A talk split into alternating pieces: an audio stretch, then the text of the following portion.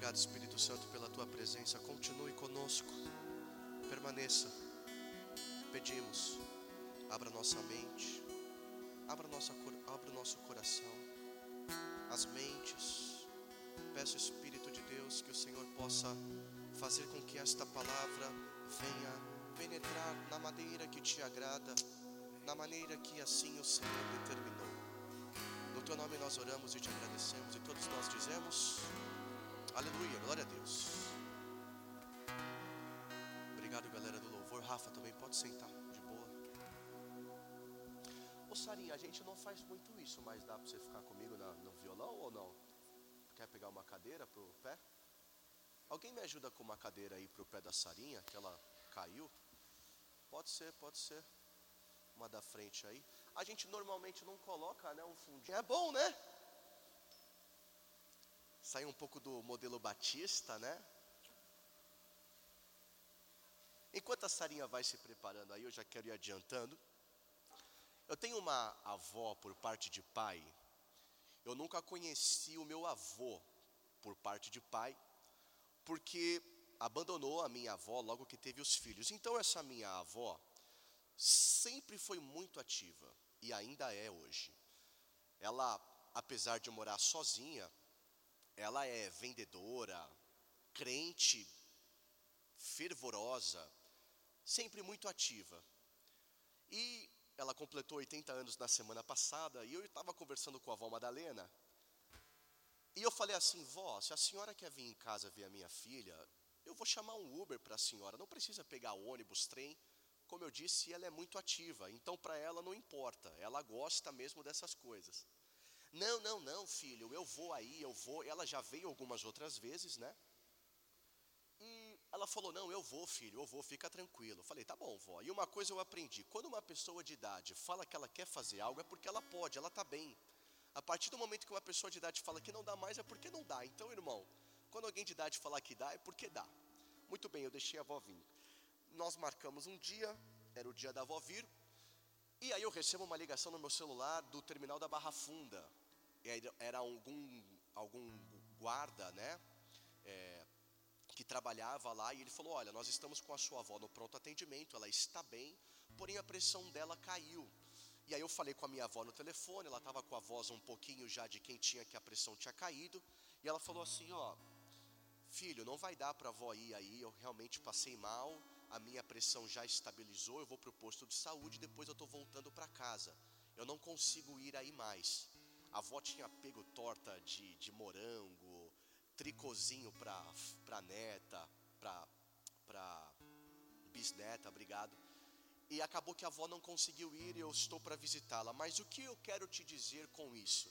Se você puder colocar aqui, pessoal da técnica, Eclesiastes 12:1 não é o texto rema, mas eu quero só que vou dizer com a história da avó Madalena. Eu quero falar sobre tempo. Sabe, querido, você teve energia para poder vir aqui hoje. Você está com saúde, eu também, para estar aqui hoje. Mas eu quero te lembrar que daqui a pouco, eu e você, nós vamos estar igual a avó Madalena. Talvez não seja tão fácil assim, eu e você, virmos para a igreja, ou até mesmo para fazer qualquer outra coisa. Eclesiastes 12:1 vai dizer assim: É interessante ver que Salomão, e se você estava aqui na, no LP passado, Salomão ficou com a orelha quente, né, depois do nosso culto. Mas é interessante ver que o homem mais sábio que passou pela terra, no livro da sabedoria em Eclesiastes, no último capítulo, ele fala sobre a velhice. E ele vai falar no primeiro versículo: Lembre-se do seu Criador nos dias da sua juventude, ou nos dias da sua mocidade, Lembre-se de Cristo quando você for jovem, antes que venham os dias maus e cheguem os anos em que você dirá: Não tenho neles prazer. Não que a avó Madalena reclame dos dias de idosa dela. Aliás, o texto aqui, quando diz antes que venham os dias maus, não é um mal do fim do mundo, do arrebatamento, mas é um dia, meu irmão, que você não vai estar com esse cabelinho bonito que você está hoje aí. Aliás, tem uns meninos mais novos que já estão perdendo o cabelo muito cedo, né? Aleluia. Vamos orar por cabelo para alguns, né? Ou talvez vocês, meninas, vocês não vão ter o cabelo alisado e a chapinha sempre em dia. Talvez você vai ter que passar alguma, algum produtinho aí para pintar o cabelo. Porque eu e você, nós vamos envelhecer, eu quero te lembrar. E Eclesiastes 12 está falando o seguinte: quando você envelhecer, quando você realmente estiver cansado, quando você for querer visitar o seu neto, ou seu bisneto, sua bisneta, talvez você não vá. Então lembra de Cristo agora. Porque na verdade o sentido desse texto é o seguinte: você só vai poder te lembrar de algo lá na frente que você trouxe à memória hoje. Se você não se lembrar de Cristo, já viu? Olha, a coisa mais chata e feia que tem é um velho rancoroso. Já viu aqueles velhos na rua que ele sai xingando todo mundo, chuta todo mundo? Ele, você passa bom dia, o velho esbarra em você porque ele quer brigar com você. Mas irmão, você já viu um velhinho doce? Ou coisa gostosa, né? Você quer entrar na casa, você quer tomar um café, ele te fala da vida, ele te dá conselho de como ser uma boa pessoa. Ele fala: Não, filho, vai dar tudo certo. Sabe, irmão, você quer ser um velhinho bacana? Lembre-se de Cristo na sua mocidade. Sabe por quê? Quando você for velho, você não vai ter arrependimento nenhum. Você vai falar: Fiz o melhor que pude, completei a carreira, guardei a fé, igual Paulo. Eclesiastes 12 é isso que ele quer dizer de uma maneira prática. Lembre-se enquanto você ainda é jovem, porque vai chegar um dia em que nós não vamos ter mais tempo. Você pode repetir comigo essa palavra? Tempo. Tempo. Aliás, por falar de tempo, eu quero que, por favor, tio, coloca para mim aquele primeiro slide que eu pedi. Vamos lá. Quantos aqui dos manos estão ligados na Steam? Levanta a mão para eu ver. Aí, mano, salve, salve, salve. E os manos ligados na PSN? Levanta a mão aí. Aí, mano, aí, mano.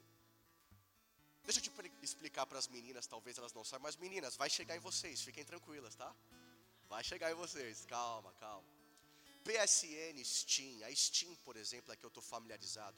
A Steam ela é uma plataforma que você faz download no seu computador e você tem acesso a vários jogos online que você pode jogar.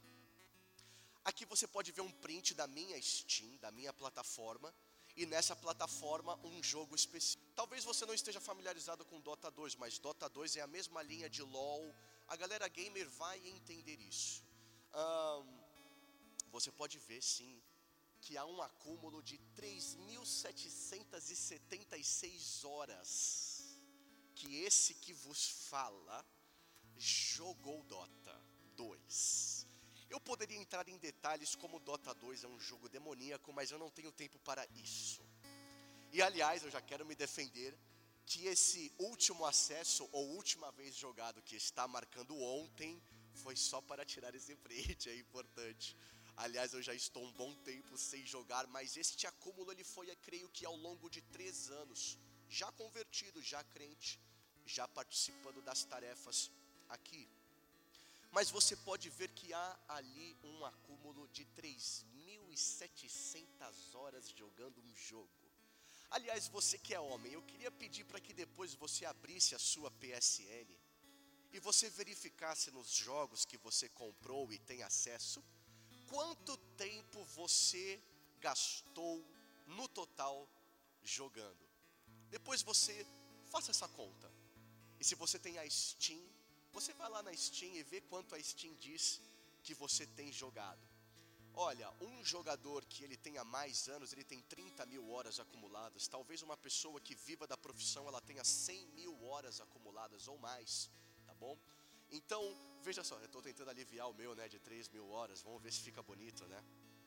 Olha só o que o salmista pode, é, coloca salmo. Não deixa esse negócio aí, vai. Deixa esse negócio aí. Se você tiver a Bíblia no seu celular rapidamente, ou se não, só preste atenção em mim. Salmo 39, verso 3 vai dizer o seguinte: O coração me ardia no peito, enquanto eu meditava. Um fogo se acendeu dentro de mim enquanto eu meditava. Aleluia. Então eu disse em voz alta: Senhor, dá-me entendimento Opa, perdão. Dá-me a conhecer o meu fim. Diga comigo, o meu fim. Aleluia. Senhor, dá-me a conhecer o meu fim. E qual é a soma dos meus dias, para que eu reconheça a minha fragilidade. Na verdade, esse salmo, se você olhar na sua Bíblia, ele também vai te direcionar ao salmo de número 90. E no verso 12 é um clássico que todos nós conhecemos, que vai dizer: Ensina-nos a contar os nossos dias, para que alcancemos um coração sábio. Senhor, é como se fosse a oração: Senhor, me ensina a contar meus dias que faltam na terra para que eu tenha sabedoria. Agora, se nós fizermos essa oração, você gastaria 3.700 horas jogando Dota 2? Agora eu sei que você está aí no seu coração falando: Nossa, como esse, esse cara é pastor, ele prega. Como ele prega, gastando todo esse tempo em jogos. Tio, por favor, o próximo slide, por gentileza. Eu queria que você pudesse contabilizar para mim. Esse é um print que eu tirei hoje do meu YouTube. Se você assiste YouTube, alguém aqui conhece uma plataforma chamada YouTube? Você levanta sua mão? Olha, nem todos conhecem YouTube, né? É um, depois alguém te explica. Se você pegar no seu YouTube, no seu celular, na sua plataforma, vai lá na engrenagem e vê lá o quanto você gasta assistindo YouTube. Bom, além de Dota 2, eu também tenho o meu YouTube. Você vai ver que ele está dizendo aí no print que eu tirei hoje que eu tenho uma média diária de 2 horas e 17. Você vai ver que nos últimos sete dias eu acumulei 15 horas, média de 2 horas por dia. Mas se você prestar atenção no gráfico, ó, domingo eu fiquei umas 3 horas, na quinta-feira eu fiquei umas 3 horas, três horas de YouTube por dia. Eu tenho uma filha, ela assiste desenhos infantis no YouTube, está sendo contabilizado ali, é importante observar, mas eu também não posso escapar e dizer que uma hora e meia, no mínimo, ali é entretenimento que eu fico vegetando. Mas eu sei que só eu faço isso, por isso que eu estou te explicando, que vocês não sabem o que é assistir vídeo no YouTube. Agora, eu sei que as meninas ainda estão, pô, cara, Steam, mano, Dota 2, PSN, PlayStation. Próximo slide, então, tio. Vamos chegar nelas, né?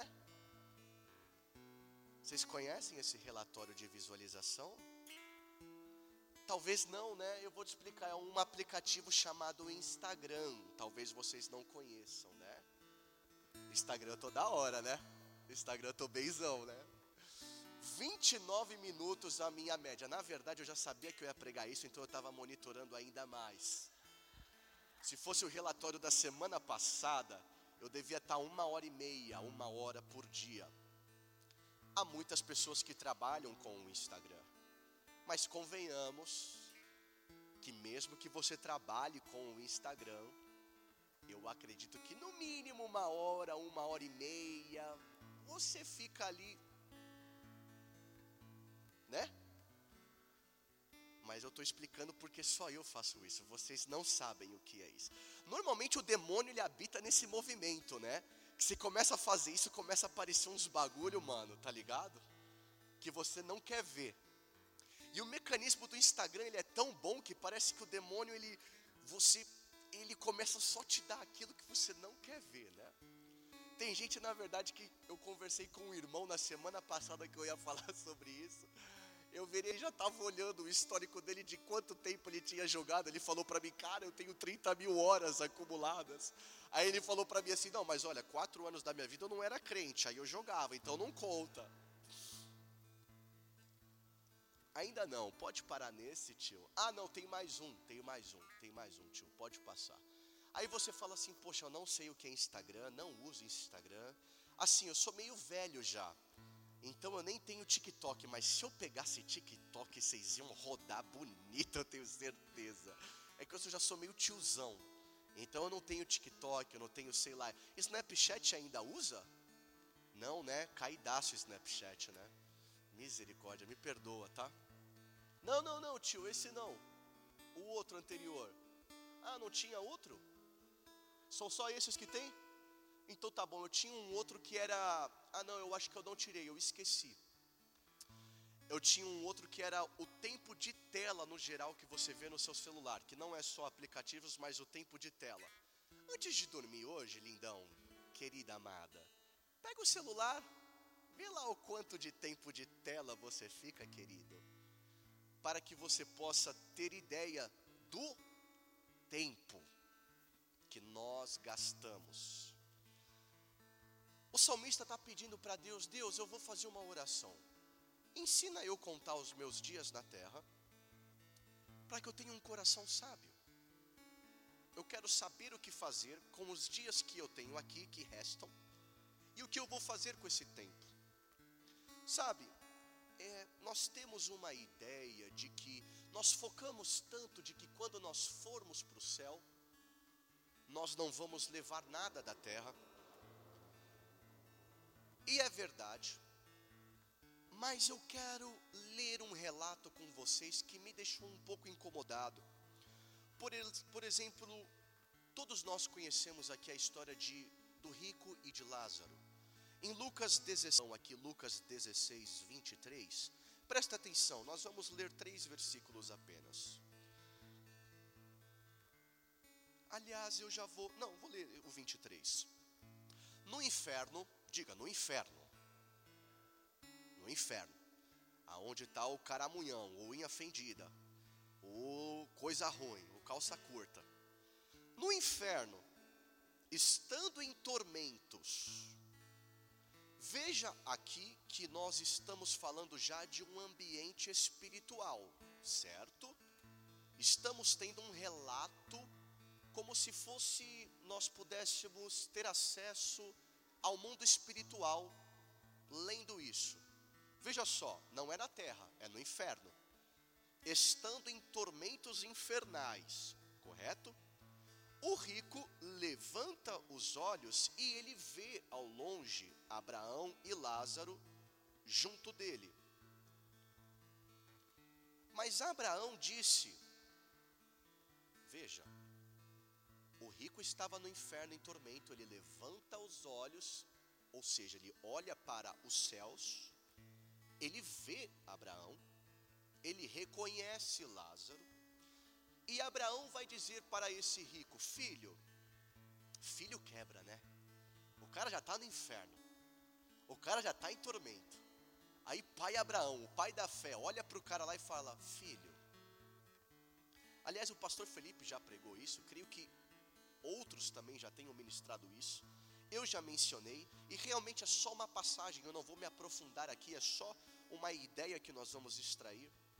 Eu vou ser muito breve hoje. Quando o pastor fala que vai ser breve, é uma hora e meia, você sabe disso, né? Mentira, não vai ser assim.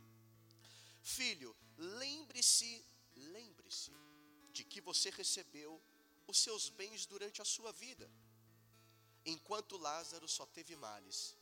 Aliás, é curioso ver, né, que o que teve males foi para o céu foi para o inferno. Agora, porém, ele está consolado aqui enquanto você está em tormentos. E além de tudo, há um grande abismo entre nós e você.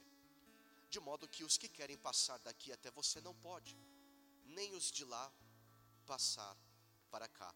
Olha só o que Abraão está dizendo para um homem nessa região celestial, nessa região espiritual. Ele está falando, cara, você lembra de quando você estava na terra? E você lembra de quantas coisas você recebeu quando você estava na terra? Na verdade, a palavra lembra, ela está implicando uma oração. É como se um paralelo nós fôssemos fazer ao dizer, quando o pai Abraão diz aquele homem rico no inferno, em tormento, nesse ambiente espiritual, ele está falando, lembra, você lembra das suas orações? Se é que houve alguma oração enquanto na terra? Você já imaginou quando você entrar em um ambiente espiritual e Jesus olhar para você e ele perguntar a você: lembra o que você fez? Sabe, vai dizer que José no Egito fugiu da esposa de Potifar porque ele temia a Deus. Você está familiarizado com essa história, certo? A esposa de Potifar queria José, José fugia dela. Alguns vão dizer que José fugia da esposa de Potifar porque ele tinha o temor, ele temia a Deus. E outros vão dizer que eu e você abraçamos a esposa de Potifar porque nós vivemos na graça de Deus.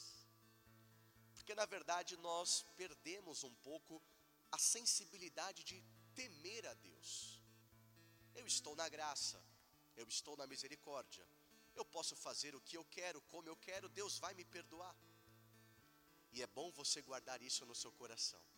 Que um dia Jesus vai olhar nos seus olhos e vai te perguntar o que foi que você fez na sua mocidade, enquanto você ainda tinha vigor. Jesus vai olhar para você no céu e vai perguntar para você: o que foi que você fez?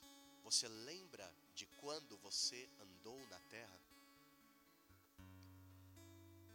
Nós temos uma tendência de achar que Deus ele vai esquecer de tudo.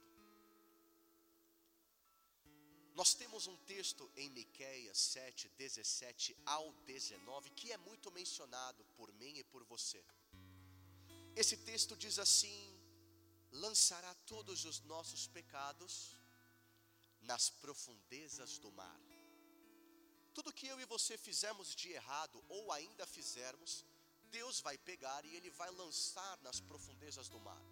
Deus vai se esquecer do pecado que eu e você cometemos um dia, cometemos hoje e vamos cometer amanhã. Ele vai lançar no mar do esquecimento, vai dizer em Miqueias 7. Olha só o que vai dizer: Quem é semelhante a ti, ó Deus, que perdoa a iniquidade e te esquece da transgressão? Quem é esse Deus que esquece os nossos pecados? Olha, você vê que em Lucas 16, mesmo o homem no inferno, ele olha para o céu e ele lembra de que Lázaro estava lá. Ele lembra de Lázaro. Nós sabemos que ao entrar nos céus, teremos um novo nome, não reconheceremos uns aos outros. Eu não vou adentrar nisso porque eu vou errar, eu não, eu não pretendo me aprofundar nisso mas eu quero ser simples em ver que se Lucas 16, um homem no inferno, teve uma consciência, isso ao menos, eu não quero fazer nenhuma afirmação, mas isso gera um temor no meu coração, de que porventura pode acontecer de ele me questionar de coisas que talvez ele vai me permitir lembrar. Você me acompanha? Você me acompanha? Você já imaginou uma situação dessa? Você já imaginou Jesus? Irmãos, é assim, ó. Não vai ter seu melhor amigo. Não vai ter sua melhor amiga. Não vai ter seu pai, sua avó, seu avô, seu tio, sua esposa. Para falar que você é bonzinho, para falar que o seu coração é bom. Não vai ter a mãe sua para falar, não, mas ele acorda e arruma a cama e vai para a escola no horário certo. Vai ser você e Deus, com a porta fechada.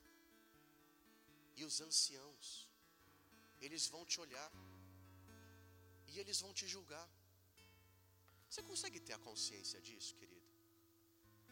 Não, você não consegue, nem eu. É algo que excede os nossos pensamentos. Mas eu quero te falar, isso vai acontecer. Agora você já imaginou você estar nessa situação e você vai estar. E você vai estar. E Deus, na sua soberania, permitir você ser como aquele rico, no sentido de lembrar de coisas que ele te perguntar. Você já imaginou Deus te perguntando assim? O Marcos é sempre o exemplo que eu uso, né, Marquinhos? Você tá ligado, é nós, mano. Marcos, por que naquele LP sábado, cara, você não prestou atenção na palavra? Você pode me responder.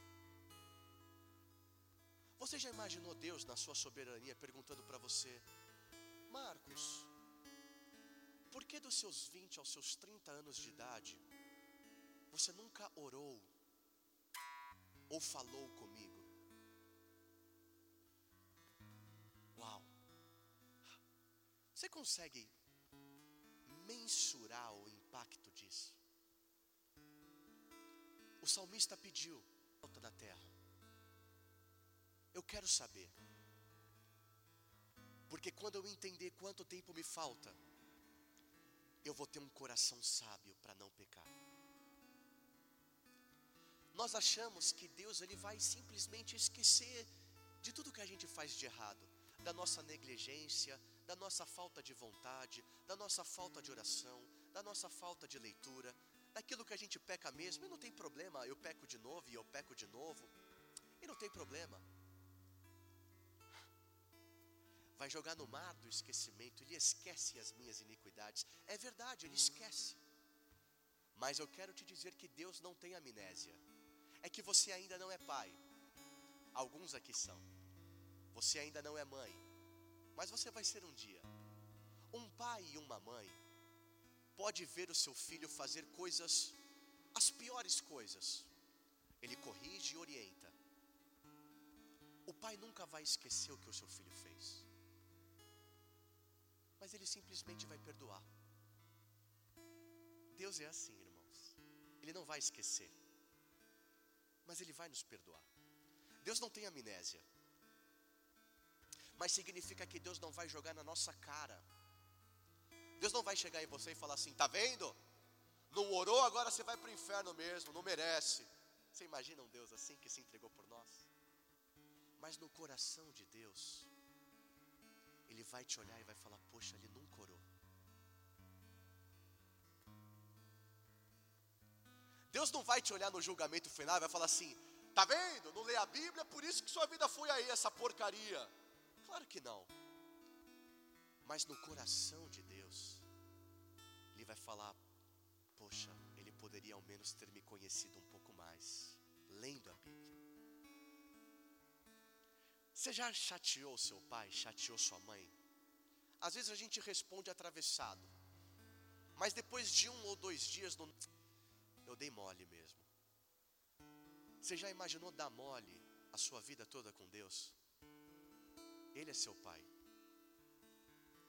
Afinal de contas, nós já sabemos, ele vai dizer que se seu pai e sua mãe na terra te abandonar, você tem um pai.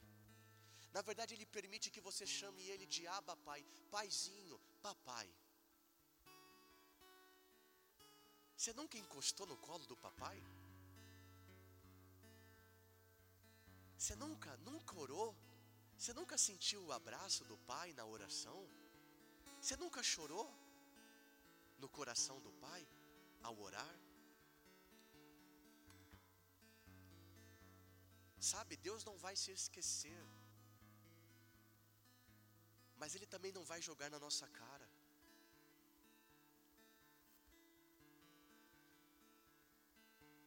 Pode dar a ideia, quando nós falamos que Ele vai esquecer dos nossos erros, pode dar a ideia de que Deus não mantém os registros dos nossos pecados em ordem.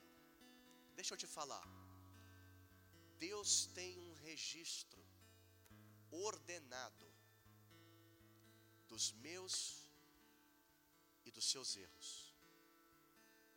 Deus tem um registro ordenado da minha e da sua falta de vontade, da nossa frieza, da nossa indiferença, da nossa falta de oração, da nossa falta de amor para com Ele. Ele tem isso. Mas isso significa que quando eu e você subirmos lá, Ele vai abrir esse relatório e jogar a nossa cara? Não. Mas na terra hoje é o único momento em que você pode decidir adorar a Deus. Uau! Shhh.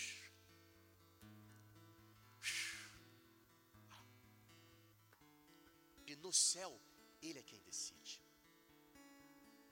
Afinal de contas, você conhece o decorrer da história. Esse rico, no inferno, em tormento, ele pede pela família.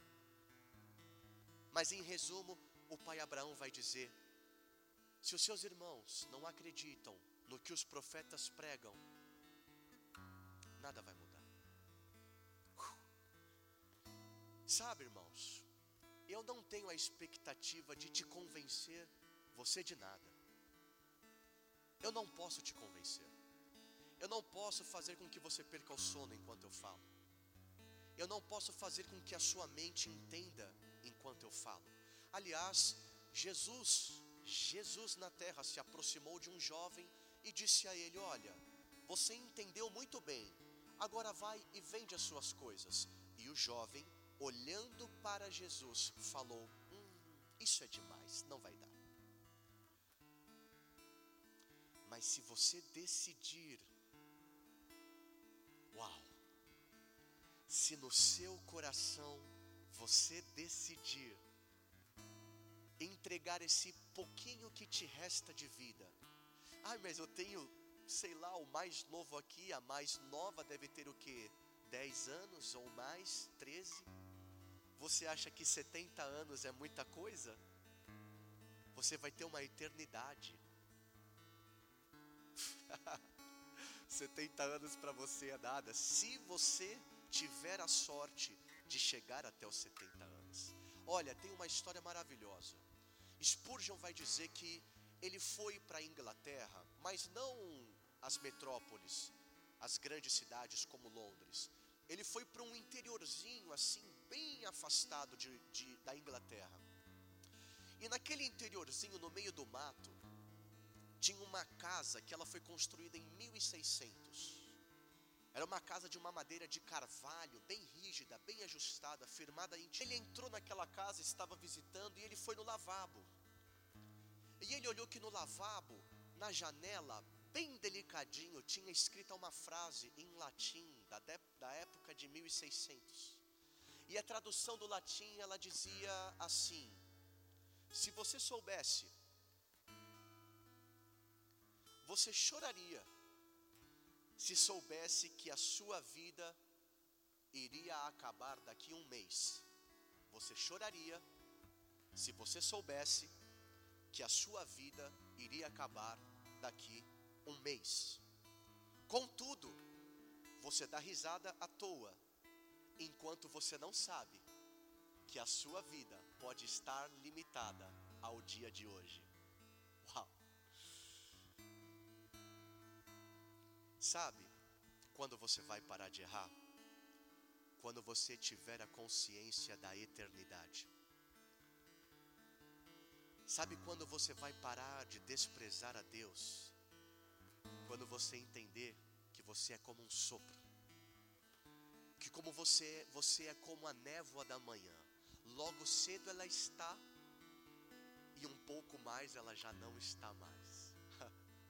A avó Madalena sempre teve força. Mas tem chegado um tempo em que a avó já não pode mais certas coisas. Lembre-se de Deus enquanto você é jovem, para que nos dias, quando forem maus, meu Deus, eu sinto uma presença muito forte de Deus aqui.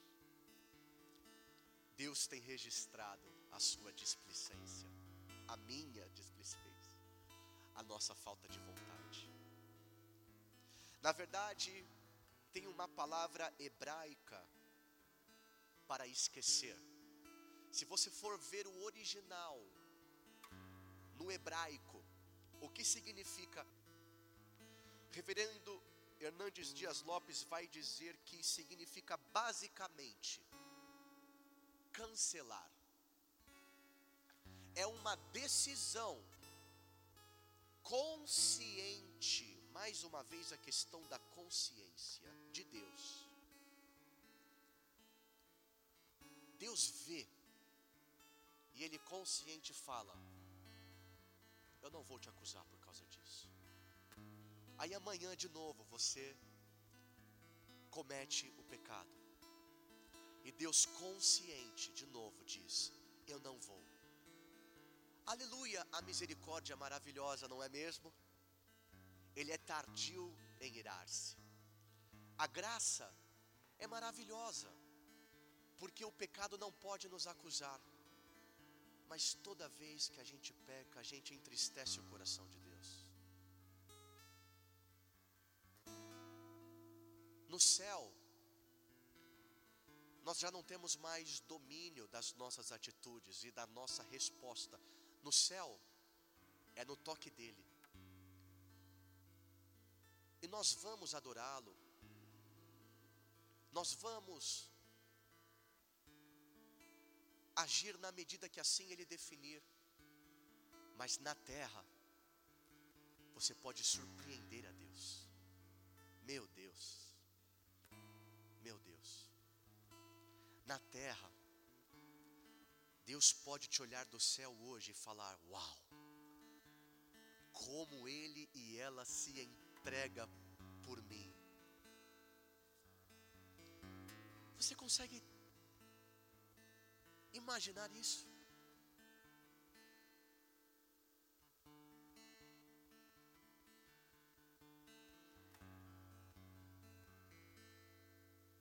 Você consegue ter ideia disso?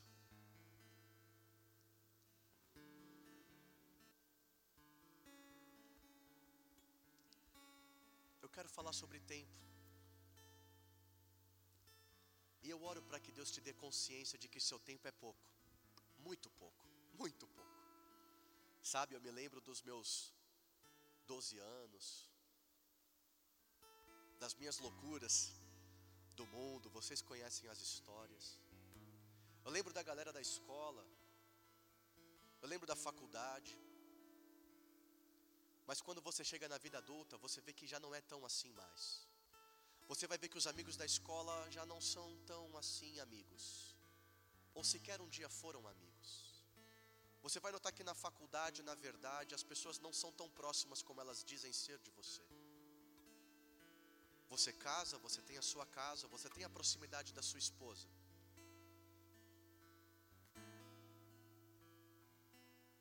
Pode ser que seu marido, a sua esposa, conviva com você até a sua velhice ou infelizmente uma enfermidade pode vir e levá-lo ou levá-la mais cedo do que se espera. Eu te pergunto quando você for velho, o que você vai carregar na sua lembrança? O TCC? A sua aposentadoria? No teto? As suas bestes? Os seus posts? Ou antes de você dar o seu último suspiro, você vai falar: Senhor, a Ti eu entrego a minha alma. E você ir encontrar alguém que você já conhece. Eu quero te dizer que é possível você ser amigo de Deus aqui na terra. Quero dizer que é possível você ter intimidade com Deus aqui na terra. É verdade que eu gastei 3.777 horas com Dota. Pode pôr o último slide aqui, por favor, pessoal. Isso me incomodou muito, irmãos. Isso me incomodou muito. Desde então, eu venho carregando uma intimidade com Deus. E durante essa intimidade que eu venho carregado com Deus, o Espírito Santo falou para mim: comece a contabilizar o tempo que você tem comigo. O Espírito Santo falou comigo isso no dia 30 de. Nós estamos em mês 8 de agosto, julho. E eu peguei e montei essa minha planilha. Eu deixei em vermelho ali, como vocês podem observar, para me dar raiva toda vez que eu olhar.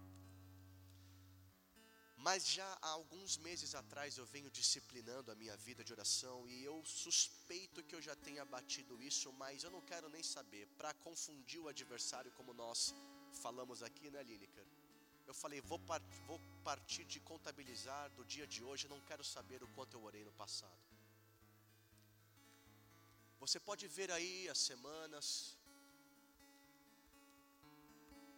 E o resumo da história que são 1500 minutos que eu contabilizei de intimidade com Deus neste mês.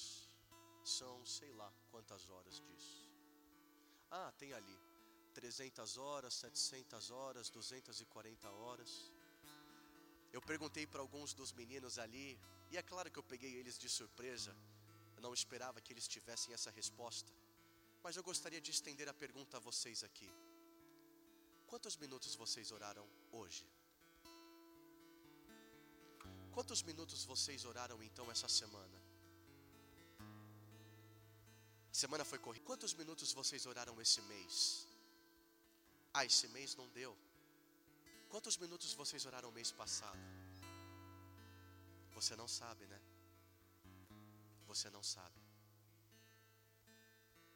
Se você não sabe, você está morto por dentro. Como assim, pastor? Mas eu sou líder de ministério, eu sou pastor, eu sou evangelista, eu sou obreiro. Eu venho no culto todos os dias. Como o Senhor ousa falar assim comigo, querido? Você está morto. Você é um zumbi. Você é um morto-vivo. Sabe?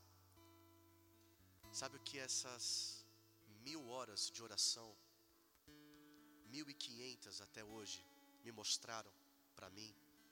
Quantas camadas de insensibilidade eu tenho para ouvir e me aproximar de Deus. Se tranca no seu quarto e ora uma hora para você ver o peso da sua mente carnal levando você para os mais longe, longe, longe, longe no plural ou no singular? Para os mais distantes lugares. Você vai se assustar com a carnalidade que você carrega. Mas se você nem tenta, você está morto, irmão. Você está morto para sentir a Deus. E aí realmente só a graça e a misericórdia dele para te salvar, porque você não fez nada na terra. Sabe? Eu reconheço em vocês olharem isso e falarem, mas isso é uma medida sua, não minha. E eu concordo, você está certo mesmo. Vocês já imaginaram, vocês vieram aqui hoje. Vocês vieram na expectativa de receber uma palavra do céu. Vocês já imaginaram um ministro do Senhor com 3.700 horas de dota pregando para vocês? Vocês gostariam disso? Vocês já imaginaram virem até mim compartilhar algo da sua vida, algo sério que precisa de oração. E enquanto eu ouço você na minha cabeça, eu tenho 3.700 horas desse jogo pagão. É claro que essa é uma medida minha. E eu vou te falar. Eu nunca mais vou deixar de fazer isso. Ao resto da minha vida eu vou contabilizar a minha vida de oração até o fim. Eu reconheço, isso é uma medida minha, e só para deixar mais livre a minha barra, se 1.500, 1.500 horas neste mês, você pode fazer a conta que ainda este mês eu vou pisar na cabeça desta cobra maligna. Aleluia. Se você joga na Steam, se você joga na PSN, se você acessa o Instagram, se você acessa o outro, mas se você acessa o TikTok, eu quero te falar uma coisa. De segunda a sexta-feira, certamente das oito da manhã às seis da tarde, duas mil pessoas ou mais trabalham nessas grandes corporações com um único objetivo: te viciar cada vez mais no uso dessas ferramentas. Mas eles não vão falar isso, eles vão dizer a você que era para tornar mais atraente. Eles vão dizer que é engajamento com o usuário. Eles vão atualizar o aplicativo. Eles vão colocar novos filtros. Eles vão colocar novos tipos de reações nas curtidas. Eles vão aprimorar o relacionamento que você pode ter. Mas no fim da você viciar. Sabe, eu sei, isso aqui você não deve fazer isso, na medida que eu faço. Mas uma coisa eu posso te garantir: Quando eu entrava e eu sentava na cadeira, igual você está aí agora, com 3.700 horas de dota na minha cabeça, eu tinha tudo na minha cabeça, menos a palavra. Quando eu estava aí sentado, igual a você, com 3.700 horas de dota, eu fazia qualquer outra coisa, menos louvar a Deus com intensidade. Na verdade, eu não esperava a hora de acabar, para que eu pudesse acumular mais horas. Sabe, irmãos? Se enquanto sentado a sua expectativa é sair daqui para jogar LOL, para jogar Call of Duty, para ganhar a ranqueada no counter, para você conseguir sei lá o que, irmão. Você está morto para Deus. Você está morto. Você está morto. Sabe o que vai mudar na sua vida? Oração. Sabe por que eu disse que a gente tem a tendência de achar que Deus vai esquecer de todas as coisas? Na verdade, Ele não esquece, Ele não nos acusa. E nós focamos tanto que nós não vamos levar nada da terra. Eu quero te falar uma coisa: você vai levar com você as suas horas, do que você fez com o seu tempo. Essas 3.700 horas, elas vão subir comigo no julgamento. Deus vai olhar para mim e vai falar: O que foi que você fez? E eu vou dizer a Ele: Senhor, eu errei.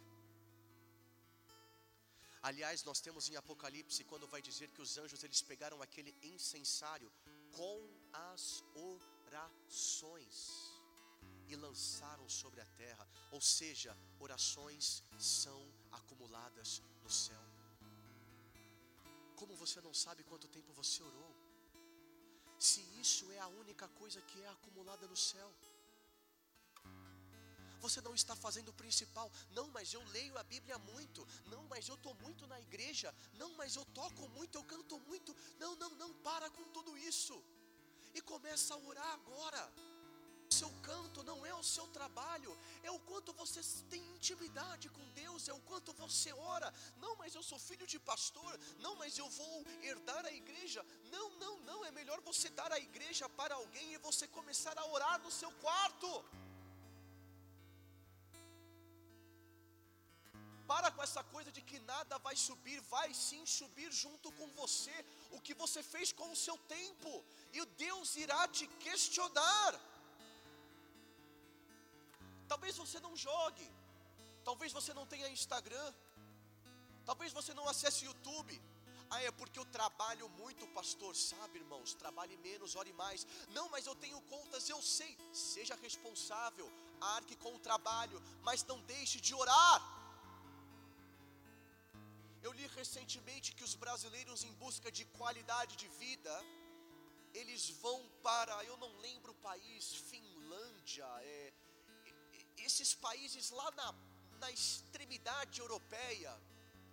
E eu vi que naquele país eles podem escolher a carga horária de trabalho.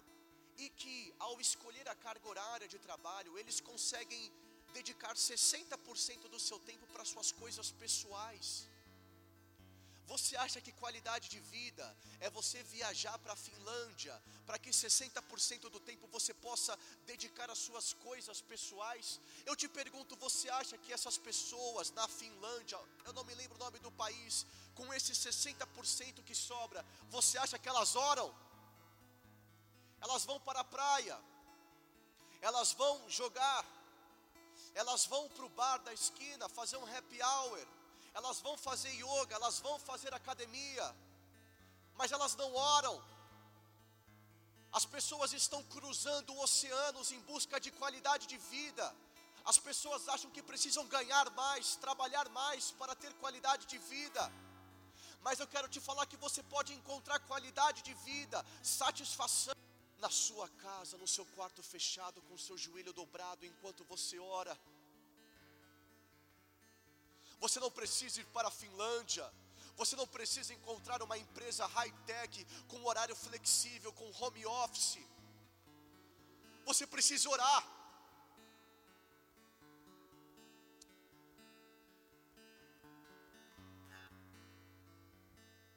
Eu quero finalizar.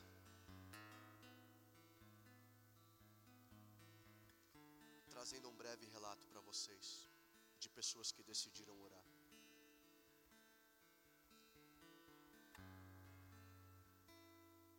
Pode tirar, tio. Pode tirar. Obrigado. eu já disse isso aqui muitas vezes, mas o tema da morte é um tema que eu eu gosto de estudar. Porque é na casa do luto que se encontra a sabedoria. É saber que você não vai permanecer aqui para sempre, que vai te fazer buscar.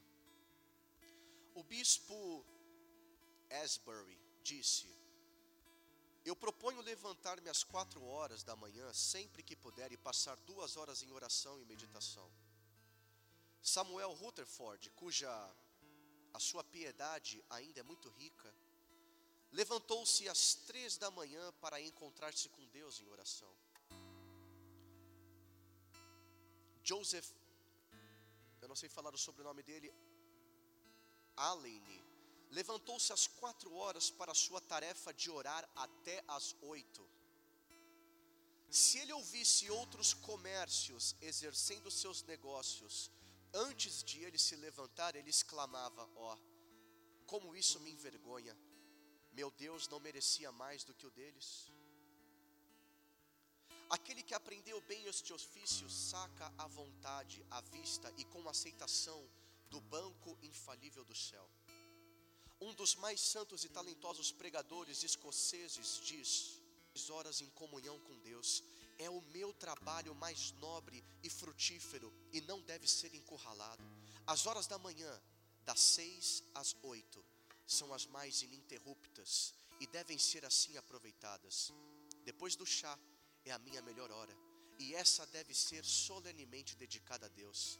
Eu não devo abandonar o bom e velho hábito de orar antes de ir para a cama, mas deve-se manter a atenção contra o sono. Quando acordo à noite, devo levantar-me e orar. Um pouco tempo depois do café da manhã pode ser dedicado à intercessão. Este foi o plano de oração de Robert Murray. A memorável banda metodista em suas orações nos envergonha. A partir das quatro ou cinco da manhã, eles oravam. E das cinco às seis da tarde, eles também oravam.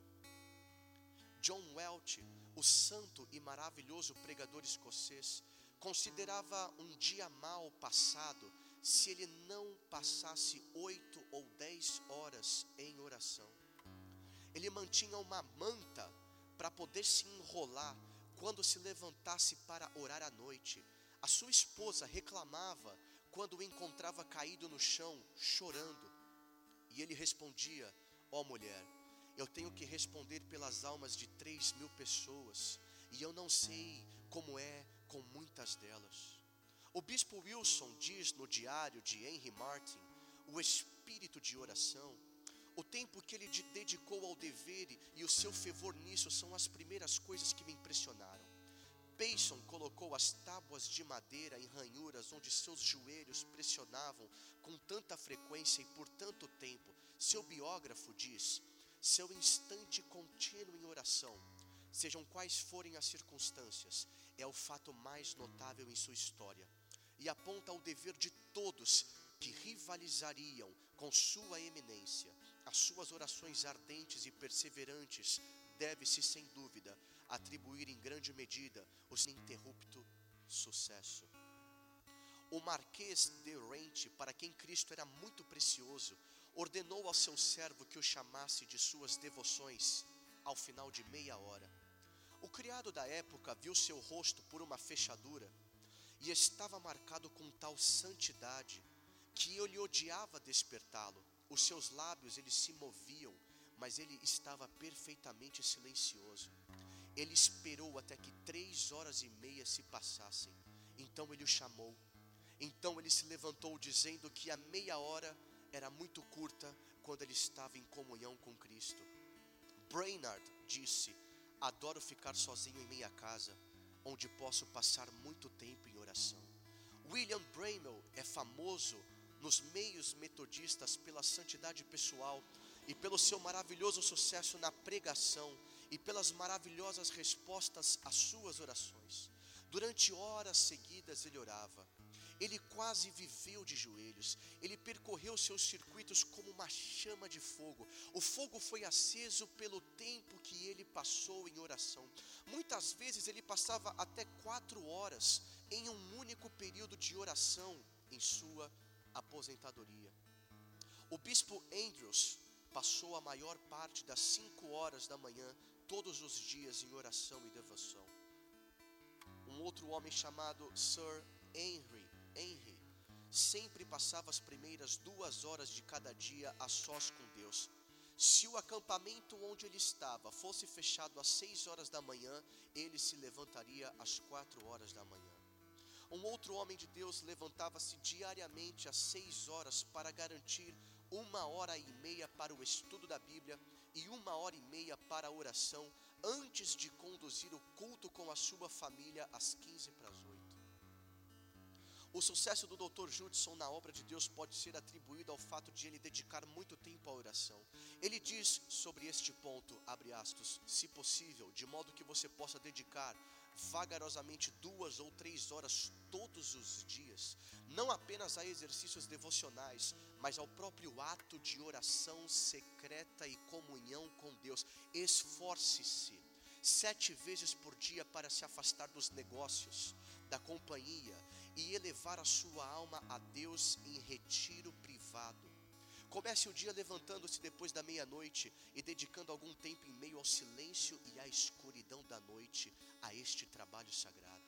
Deixe que a hora da madrugada te encontre no mesmo trabalho. Deixe que às nove, ao meio-dia, às três da tarde, às seis da tarde, às nove da noite, testemunhem o mesmo. Seja resoluto na sua causa. Faça todos os sacrifícios práticos para mantê-lo. Considere que o seu tempo é curto e que os negócios e a companhia não devem roubar você e o seu Deus. Impossível, nós dizemos. Fanatismo, nós dizemos. Judson impressionou um império para Cristo e lançou os alicerces do reino de Deus com, com granito imperecível no coração de uma região chamada Birã, Birmânia ele foi bem sucedido, um dos poucos homens que impressionou poderosamente o mundo por Cristo. E o último parágrafo. Muitos homens com maiores dons, muitos homens com muito maior gênio, muitos homens com muito mais conhecimento do que ele não causaram tal impressão. Seu trabalho religioso é como pegadas na areia, mas ele gravou seu trabalho no diamante.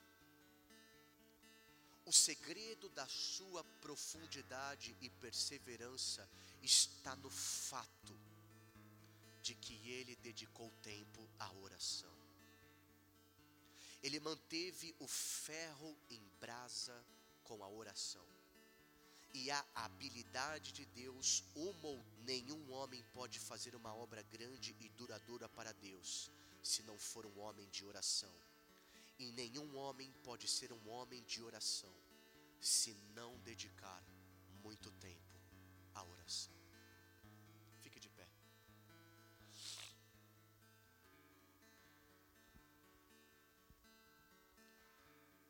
Sabe, é você quem decide. É você quem decide se você quer gastar a sua vida toda sentando em cadeira de igreja, irmãos. Com todo respeito, eu não estou denegrindo a atitude. Mas você pode escolher ter intimidade com pode escolher ter intimidade com Deus. Uma geração vai falar a outra geração, e muitos de vocês aqui vão falar com uma próxima geração. A decisão é de vocês.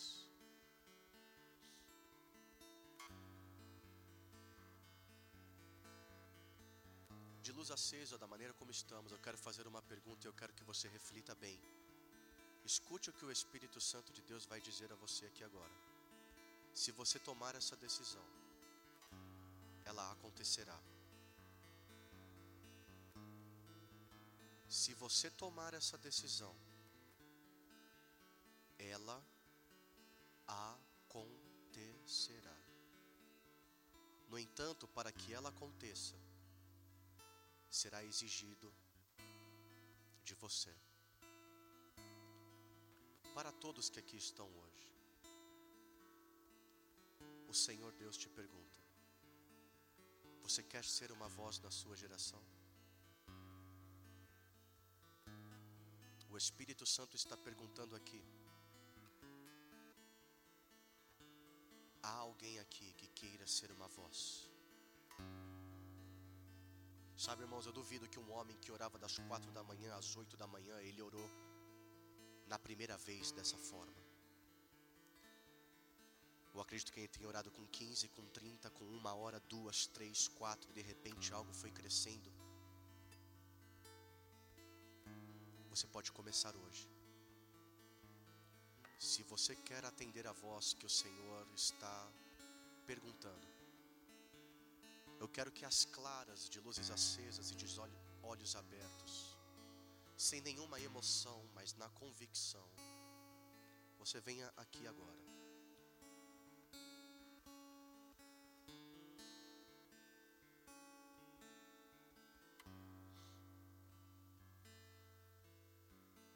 Se você é aqui da casa, se você faz parte, se você é da equipe, pastor, evangelista, venha também.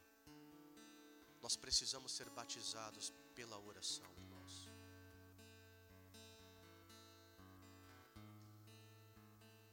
Sabe, irmãos, é a única coisa que nós vamos levar.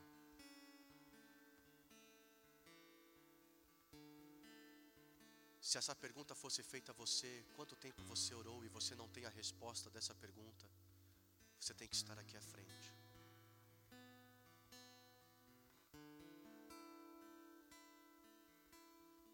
Se nós, como igreja, orássemos, esses falsos pastores não estariam de pé. Se nós, como igreja, orássemos, esses ministérios de fachada também não estariam de pé. Se nós, como igreja, orássemos, nós não dependeríamos apenas dos pastores virem e colocar a mão nas nossas cabeças. Sabe, irmãos, nós temos sempre a tendência de ficar mencionando esses homens que viveram há muito tempo antes de nós. A verdade é que nós poderíamos estar falando de você. Sabe, quando eu. E nós temos essa tendência de sempre menosprezar a nossa história e mencionar outras histórias. Mas, bem rápido, eu quero citar o que aconteceu quando eu entrei no LP.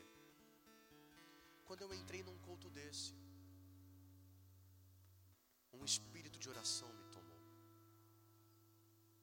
me um espírito de oração me tomou. De uma forma que a avó Madalena, ela tinha uma Bíblia, aquelas Bíblia douradona, sabe? Aquele, aquele três polegadas. E eu fui tomado pela oração que já havia a Bíblia no celular e eu poderia tranquilamente usar a Bíblia no celular, mas eu fui tomado por algo que eu ia trabalhar de trem e de ônibus num estágio, numa casona na zona sul de São Paulo.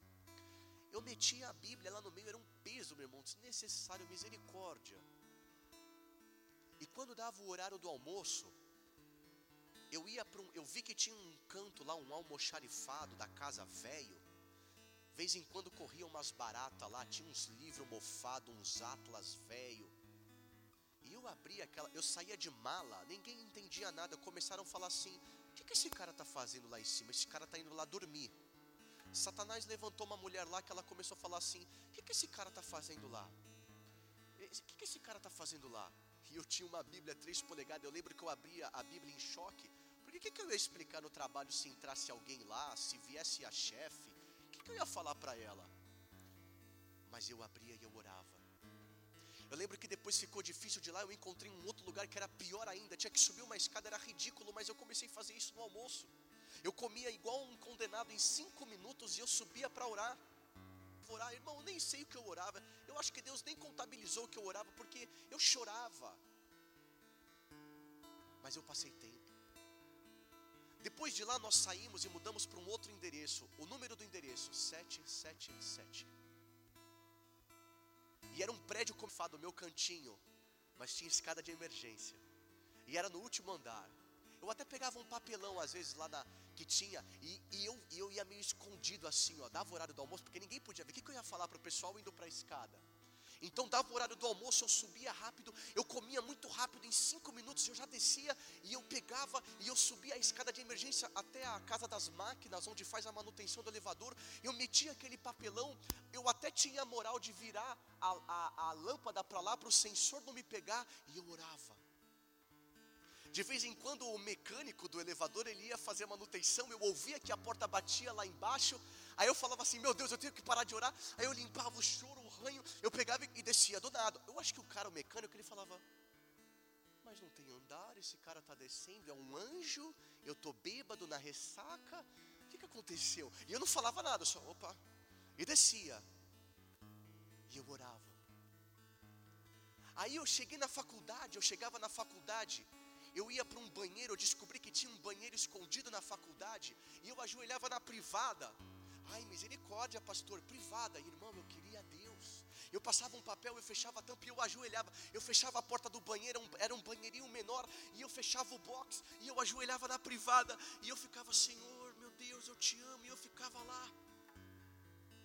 Aí de repente tinha dia que alguém entrava no banheiro. Aí quando alguém entrava no banheiro, eu levantava rápido, eu dava descarga, eu dava um 10. Aí depois eu fui ficando mais ligeiro, eu vi que às vezes dava para ficar lá mesmo. Às vezes o cara vinha, às vezes, às vezes passava um segurança, ele olhava, ele via que entrava um cara, o cara saía depois. Mas eu estava todo dia lá na privada.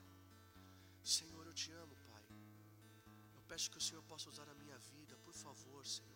Aí eu ia para a aula, eu fazia as aulas, aí depois da aula dava um intervalo, eu voltava para a privada e eu orava na privada, no intervalo era mais difícil. Aí depois nós fomos para a célula, da célula, eu, nós começamos a ir lá, eu comecei a pregar na célula. Na verdade, eu lembro que quando eu saí de um LPE com dois maços de cigarro no carro, fui para casa naquela noite e eu comecei a orar no meu quarto porque o Espírito Santo me tomou. E eu comecei a orar tão alto e chorar tão alto, porque o Espírito de Deus ele me deu uma consciência da minha vida. Que minha mãe ela se assustou, ela entrou no quarto e ela falou: O que, que é que está acontecendo? Aí eu acho que ela quis chapar junto comigo no Espírito, ela ajoelhou do meu lado, aí me atrapalhou, mano, que eu queria ficar, eu e o Espírito Santo, mas amém, também trabalhou na vida da minha mãe.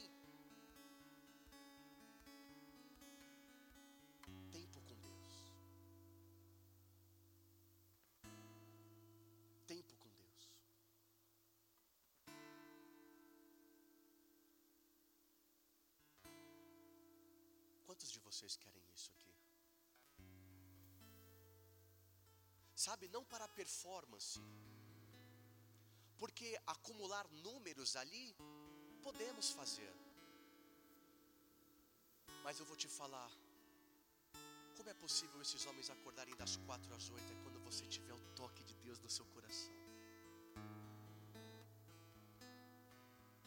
Sabe como é bom ficar com um namorado, com uma namorada em casa? Sabe, irmãos, Deus colocou um desgosto no meu coração por séries e filmes. O Espírito Santo colocou um desgosto no meu coração por séries e filmes. Quando eu vejo uma série, o Espírito fala comigo como eu posso gastar tempo em algo inativo e deixar de orar e ler a Bíblia. Esses dias eu, eu forcei para ver um filme com a pastora Ávida, muito breve, de uma hora e meia, mas as cenas de ação eram tão tão expostas que aquele sangue, aquelas coisas, elas me tocaram. O Espírito Santo falou comigo. A minha vida tem consistido em trabalhar, quando não trabalhar, orar, quando não estou orando, estudando a palavra, quando não estou estudando a palavra, eu treino. Não para performance, mas para intimidade. Se você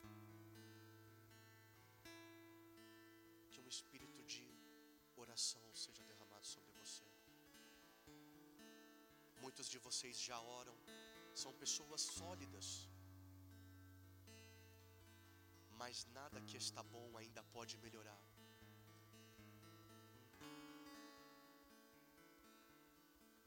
Espírito Santo,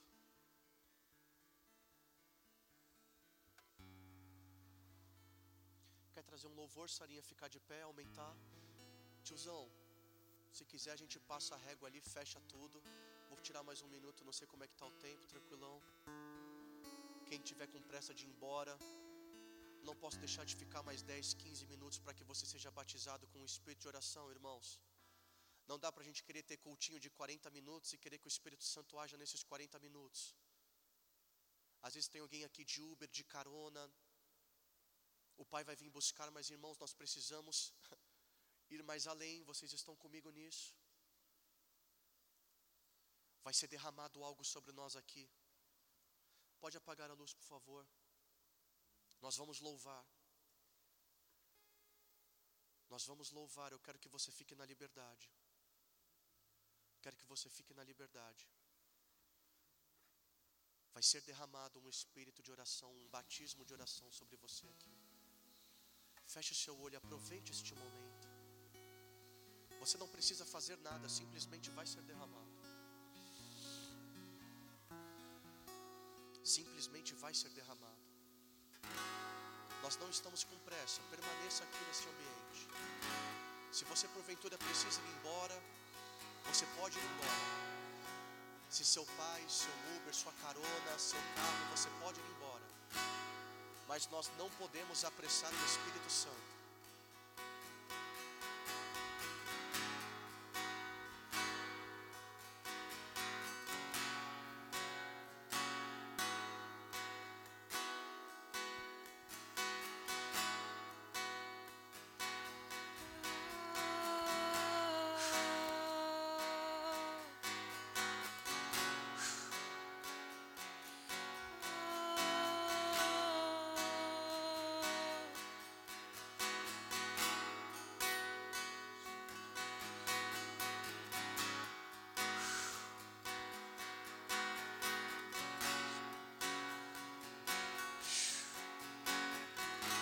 Fique de mãos cruzadas, abra sua mão, estenda sua mão como se fosse caindo algo do céu sobre as suas mãos.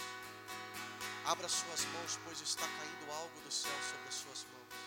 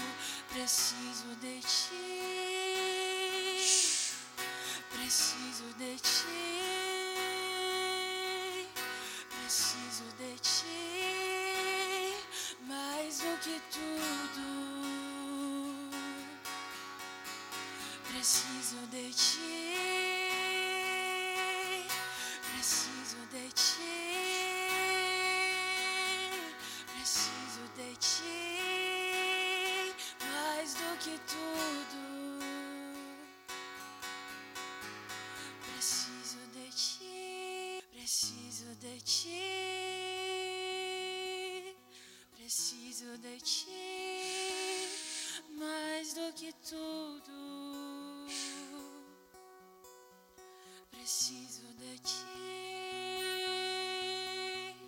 Preciso de ti. Preciso de ti mais do que tudo.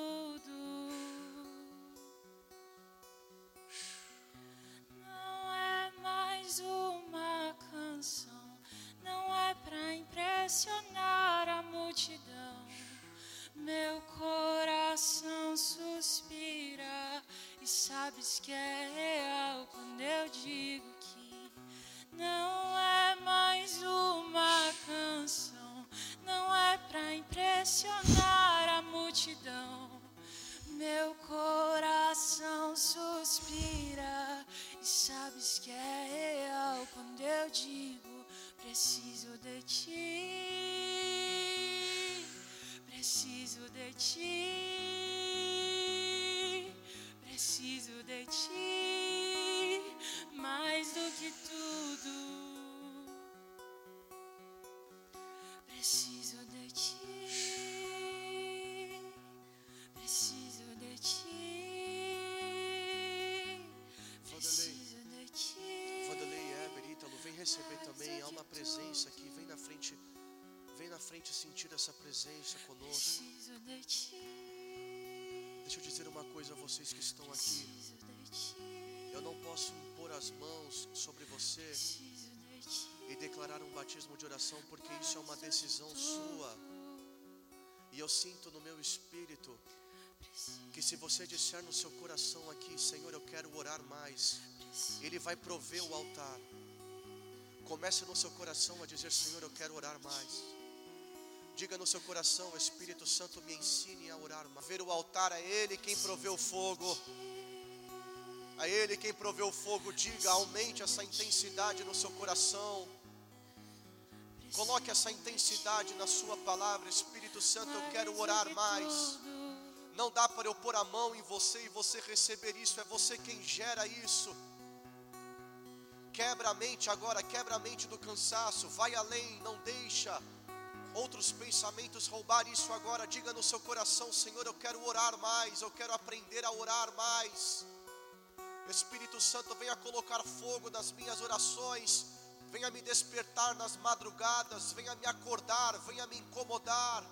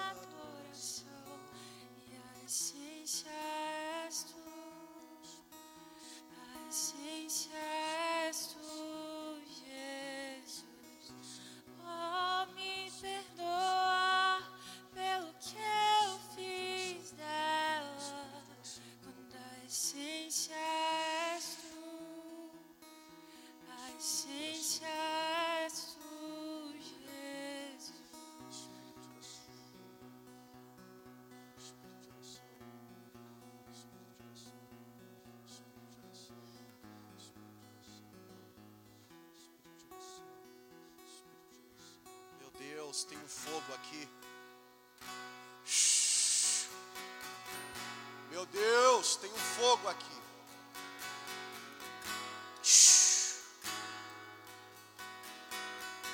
Meu Deus.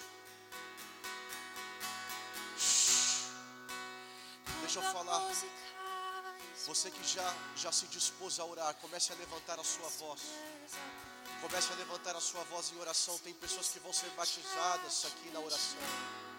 Comece a movimentar as águas espirituais desse espaço. Não se importa com quem está do seu lado. Comece a pôr, comece a tornar audível a sua oração. Enche esse espaço com a sua oração. Aumenta a sua voz neste ambiente.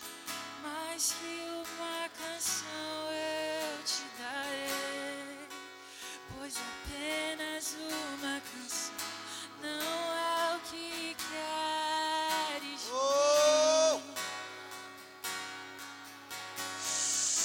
Mais profundo busca, Senhor, do que os olhos podem ver. Queres meu coração.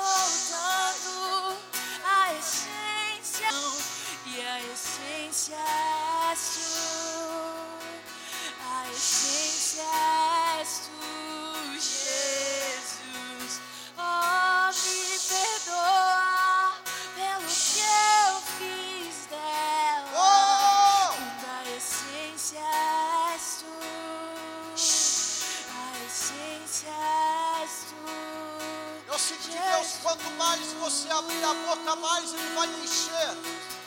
Quanto mais você falar, mais Ele vai encher. Quebra a barreira do som, ora, fala. Começa a falar, Ele vai te encher mais. É como um vaso sendo enchido. Quanto mais você falar, mais vai começar a queimar. Não fique sem falar, abre a boca, fala.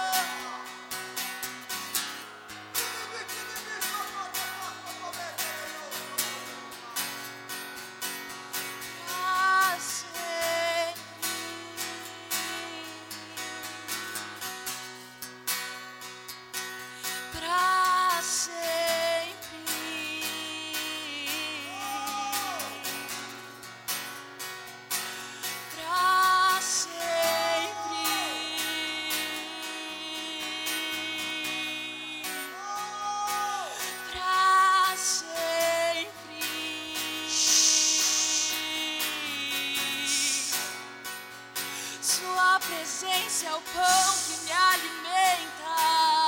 Fogo, fogo do Espírito. Fogo, fogo, Espírito Santo. Fogo sobre estes altares agora. Libere o teu fogo, Espírito Tua Santo de Deus, sobre estes é altares. Deixa fogo do céu. Deixa fogo do céu em nome de Jesus. Tua presença é o pão Deixa que fogo alimenta. do céu.